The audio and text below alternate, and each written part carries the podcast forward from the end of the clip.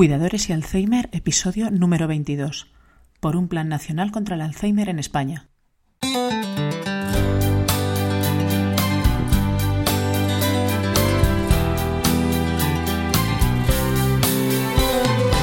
Bienvenidos a nuestro podcast sobre cuidadores y Alzheimer, un espacio abierto, vuestro espacio, un sitio en el que podamos compartir información, conocimientos y experiencias.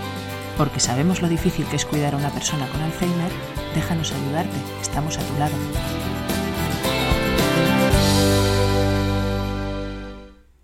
Muy buenos días amigos, ya estamos por aquí otra vez. Bienvenidos a la segunda temporada de Cuidadores y Alzheimer. Vuelvo con las pilas recargadas y con muchas nuevas ideas, ya lo veréis. Pero bueno, lo primero, dar la bienvenida a los más de 200 seguidores nuevos que han ido escuchando los capítulos de este podcast durante los meses de verano. Espero que os hayan gustado y que me sigáis a partir de ahora.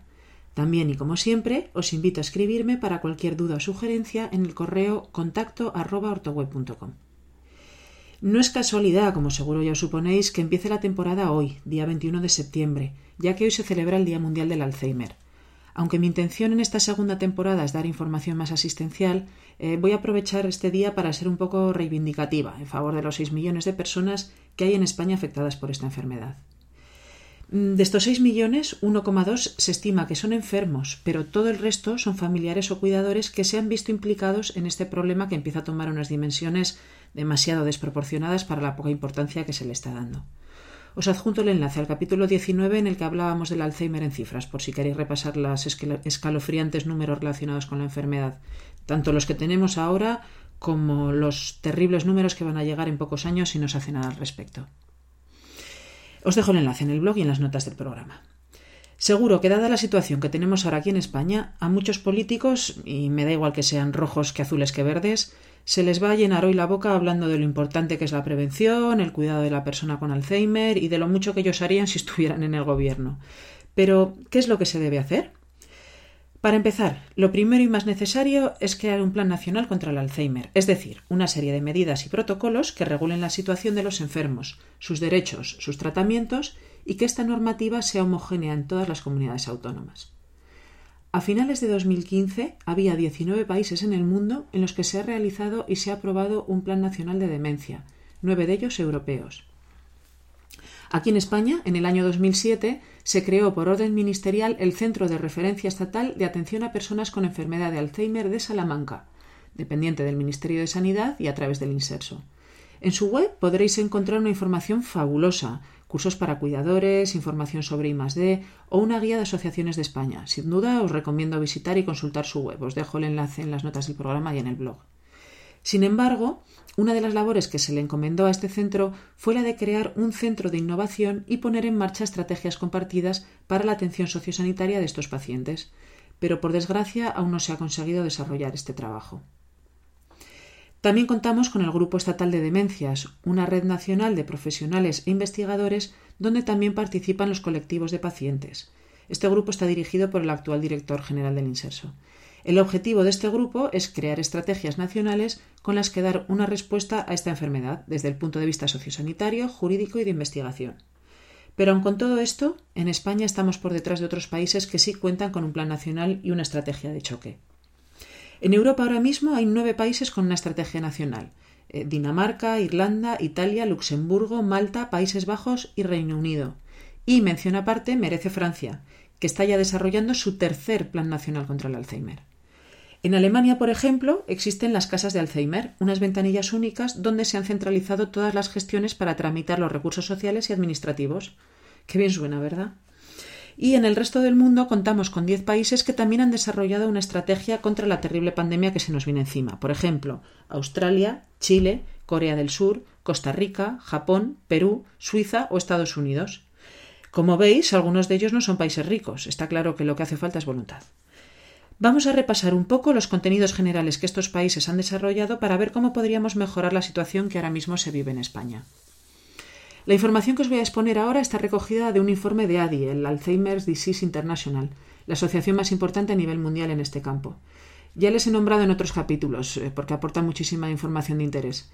Si queréis leer el informe completo, os dejo el enlace en el blog y en las notas del programa. A ver, ¿qué debe contemplar un Plan Nacional de Demencia? De acuerdo a la definición de la OMS en el año 2008, los planes nacionales de demencia se deben basar en la situación específica, el contexto y los métodos de cada país. Los enfoques para mejorar la asistencia para las personas con demencia deben corresponder a los problemas encontrados en cada país y abordarlos. Está claro que cada país tendrá una situación diferente en función de su sistema de salud y de los recursos económicos y sociosanitarios de los que disponga, pero hay establecido un consenso de diez áreas principales que deben ser abordadas. Vamos a describirlas. Primera, aumento de la sensibilización y de la formación. Todos los planes incluidos en este estudio reconocen que existe un estigma asociado a la demencia, por lo que una mejor comprensión de la enfermedad puede ayudar a afrontar mejor el problema. Para ello, pues campañas de concienciación y sensibilización, promoción del diagnóstico precoz y líneas de ayuda y asistencia. Segunda, mejora del diagnóstico y tratamiento precoz. El diagnóstico es importante ya que permite el acceso a tratamiento, asistencia y apoyo. Las acciones van desde crear clínicas o unidades de demencia hasta crear un nuevo servicio específico para el diagnóstico precoz y la formación de especialistas para proporcionar una evaluación rápida y un diagnóstico preciso. Tercer punto. Mejora del apoyo disponible en el hogar. Es importante la creación de programas para involucrar y estimular a los pacientes con demencia, mejorar la disponibilidad de actividades de ocio y, en general, apoyarles para que su vida tenga sentido. Las evaluaciones de los ajustes que conviene realizar en la vivienda, la rehabilitación y la estimulación cognitiva en el hogar son también muy importantes para las personas con demencia. Cuarto, fortalecimiento del apoyo disponible para los familiares cuidadores. La gran labor de los familiares cuidadores es ampliamente reconocida por todas las partes implicadas como un factor clave para contribuir a la calidad de vida de las personas con demencia, por lo que es imprescindible la, puesta en marcha de grupos de apoyo o escuelas para los familiares cuidadores, para reforzar y mejorar el apoyo en el hogar y crear varios tipos de servicios de asistencia. Quinto punto. Mejora de la asistencia residencial y hospitalaria. Dependiendo de los países, se contempla desde la creación de unidades específicas para diferentes grupos de paciente, por ejemplo, personas con demencia y problemas de comportamiento, o jóvenes con demencia, u otros tipos que se parezcan, hasta los requisitos para transformar los centros hospitalarios para crónicos a largo plazo en instalaciones especializadas. De cualquier forma, la asistencia debe ser especializada y los profesionales sanitarios expertos en esta enfermedad. Sexto, mejora de la integración de los itinerarios y coordinación de la asistencia. Se necesitan opciones de asistencia coordinada que satisfagan los deseos y las necesidades de las personas en las distintas etapas de la demencia. Es importante asignar puntos únicos de contacto o coordinadores individuales para mejorar la coordinación entre todas las partes involucradas en la prestación de asistencia a cada persona. El objetivo es claro, facilitar y mejorar el acceso al tratamiento, a la asistencia y el apoyo en los distintos momentos del proceso. Séptimo, mejora de la formación de los profesionales sanitarios. Todos los profesionales que intervenimos en la, prestación de asistencia para las personas con demencia debemos estar en constante aprendizaje y formación. Eso está clarísimo. La formación debe abarcar una amplia variedad de entornos, incluidos los hospitales. Octava, control del progreso. Esto se refiere a las actividades de seguimiento y la recopilación de información sobre las características de los pacientes, los datos epidemiológicos y los indicadores de calidad de la asistencia. Es decir, no basta con, con todo lo que estamos enumerando, debe haber una vigilancia que garantice que todo esto se cumpla. Novena, compromiso con la investigación, muy muy importante. Está claro que la investigación es la única forma de encontrar una solución a esta terrible enfermedad. En Francia, por ejemplo, cuatro años después de la aprobación del Plan Nacional de Demencia, se han destinado más de 165 millones de euros a, investigación para financiar 143 proyectos para los que se contrató a 138 nuevos investigadores. Noruega también se centra en la investigación como un aspecto clave de su plan de demencia. Y décimo, reconocimiento de la función de la tecnología innovadora apoyo a las tecnologías innovadoras como la tecnología para la adaptación del hogar en relación al deterioro cognitivo de las personas con demencia y la teleasistencia para el apoyo de las personas con demencia y sus cuidadores. Aunque estos son las diez áreas más importantes y urgentes a tratar, también se recogen otros aspectos que no deben quedar en el olvido. Por ejemplo, los cuidados paliativos, la asistencia al final de la vida, las consideraciones éticas y los derechos de las personas con Alzheimer, el establecimiento de redes de apoyo para los enfermos y sus cuidadores. En fin, vamos a hablar un poco ahora sobre cómo ejecutar un plan nacional contra el Alzheimer. Desarrollar un plan de demencias es el primer paso, pero el cumplimiento es un gran desafío. Es importante conocer los factores que pueden facilitar la ejecución eficaz de dicho plan. Sobre la base de las experiencias en otros países, se considera que hay siete factores que determinan la eficacia en la ejecución de un plan. Son los siguientes. Primero, reconocimiento de la demencia como una prioridad de salud pública. El enfoque de los responsables políticos se ha centrado por lo general en las etapas media y avanzada de la enfermedad, lo cual es comprensible dado que el diagnóstico se suele realizar hacia el final de la vida de una persona. Sin embargo, es importante adoptar un enfoque de salud pública más integral, que garantice un apoyo suficiente también en las primeras etapas y un diagnóstico precoz. Se estima que una estimulación cognitiva adecuada durante la primera fase de la enfermedad retrasa alrededor de 500 días el ingreso en unidades especializadas, lo cual supone un importante ahorro económico. Segundo punto. Liderazgo a escala nacional. Tanto en Francia como en Inglaterra fue la implicación directa del presidente y primer ministro uno de los factores fundamentales para llevar a buen término el Plan Nacional contra el Alzheimer. Este liderazgo de alto nivel moviliza la ambición, tanto para establecer la dirección estratégica de un plan como para facilitar la ejecución efectiva y garantizar que las partes implicadas cumplan sus promesas y colaboren en la ejecución. Tercer punto. Compromiso de las personas. Las personas con demencia y sus cuidadores deben ser consultados antes del desarrollo de un plan nacional, con el fin de identificar diversas áreas clave que se deben afrontar. Francia, Inglaterra y Países Bajos así lo hicieron, y en Francia, por ejemplo, se realizan encuestas regulares para recabar la opinión de los usuarios de los servicios.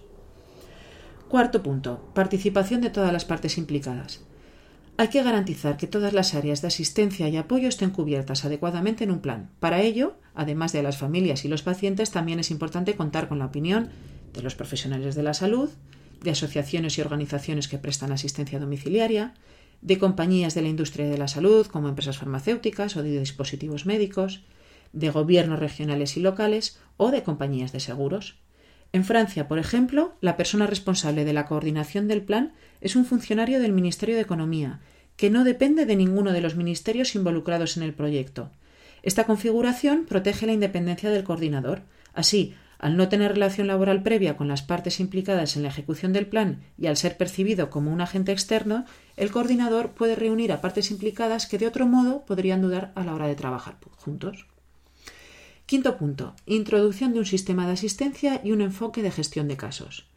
Debería existir un enfoque hacia la integración de servicios y un apoyo adecuado para que las personas y sus cuidadores se muevan bien por el sistema.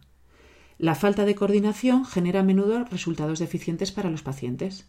De nuevo volvemos a Francia, para poner de ejemplo que en nuestro país vecino existen los puntos de entrada únicos en los que se designa a un coordinador de asistencia a la persona con demencia y sus familiares. Cada coordinador es responsable de ejecutar las recomendaciones de la unidad de diagnóstico precoz y puede ser consultado durante todo el proceso de asistencia. Según el plan, las necesidades sanitarias de las personas con demencia se evalúan anualmente. Sexto punto. Compromiso de financiación. Una asistencia adecuada para las personas con demencia requiere una financiación apropiada, que cubra componentes como prevención y detección precoz, asistencia sanitaria, asistencia social, seguimiento y mejora continua. La financiación debe ser sostenible, fiable y garantizada en el tiempo. Séptimo punto. Control, evaluación y actualización eficaces. La recogida de datos y la evaluación del progreso pueden actuar como un catalizador clave para impulsar a los gobiernos a hacer más, mientras que el control de la calidad en los diferentes ámbitos de asistencia puede generar inversión en nuevos modelos de cuidado y mejoras en la calidad de la asistencia en otros ámbitos. Bueno, pues hasta aquí las ideas y requisitos para un plan nacional contra el Alzheimer en España. Por supuesto, animo a todos los partidos políticos a tomar conciencia y buscar soluciones a este problema. No es fácil, pero tampoco es imposible, solo hace falta voluntad y ganas de mejorar. Si queréis aportar vuestro granito de arena, os invito a firmar una petición en change.org, change.org, en la que, ha, que, ha, creado Pablo Barredo. Pablo es un excuidador y presidente de la AFA de Palma de Mallorca. Os dejo el enlace para acceder directamente en el blog y en las notas del programa. Quiero destacar la excelente labor que Pablo hace a través de su web Fundación Diario de un Cuidador. Os dejo también el enlace y os animo a entrar y, a registraros. Esta fundación es una asociación sin ánimo de lucro en la que se pretende dar voz a los cuidadores y excuidadores de personas con Alzheimer y otras demencias, siendo actualmente la primera a nivel mundial en castellano. Sé que algo trama Pablo para hoy, pero como era secreto, luego nos enteraremos. Bueno, madre mía, qué rápido ha pasado. Pues hasta aquí el capítulo de hoy. Os recuerdo que en nuestra ortopedia online ortoweb.com podréis encontrar todo tipo de ayudas, técnicas y productos de apoyo para adaptar la vivienda a las necesidades de la persona que cuidáis, para que tanto el enfermo como vosotros cuidadores podáis tener la mayor calidad de vida posible. Eh, camas articuladas, productos antiescaras, grúas de traslado, productos de terapia ocupacional, sillas de ruedas, andadores, bastones, muletas, etc. Contamos con un gran equipo técnico con muchos años de experiencia para aconsejaros si no sabéis cuál es el producto más adecuado a vuestras necesidades. Si eres un cuidador y he conseguido distraerte un ratito de tus labores diarias, me doy por satisfecha. Y si además he conseguido aportar alguna idea o ampliar tus conocimientos, entonces soy la persona más feliz del mundo porque este trabajo habrá servido para algo. Gracias por vuestra atención, espero que este podcast haya sido de vuestro interés y que sigáis escuchándome en el próximo capítulo. Podéis contactar conmigo para todo lo que necesitéis en contacto Y ya para terminar, agradeceré vuestras opiniones y sugerencias, tanto positivas como negativas. Y si es positiva y queréis regalarme una valoración de 5 estrellas en iTunes o un me gusta en iVoox, os estaré eternamente agradecida y ayudaréis a otras personas a que me encuentren. Nos vemos en el próximo capítulo. Hasta luego.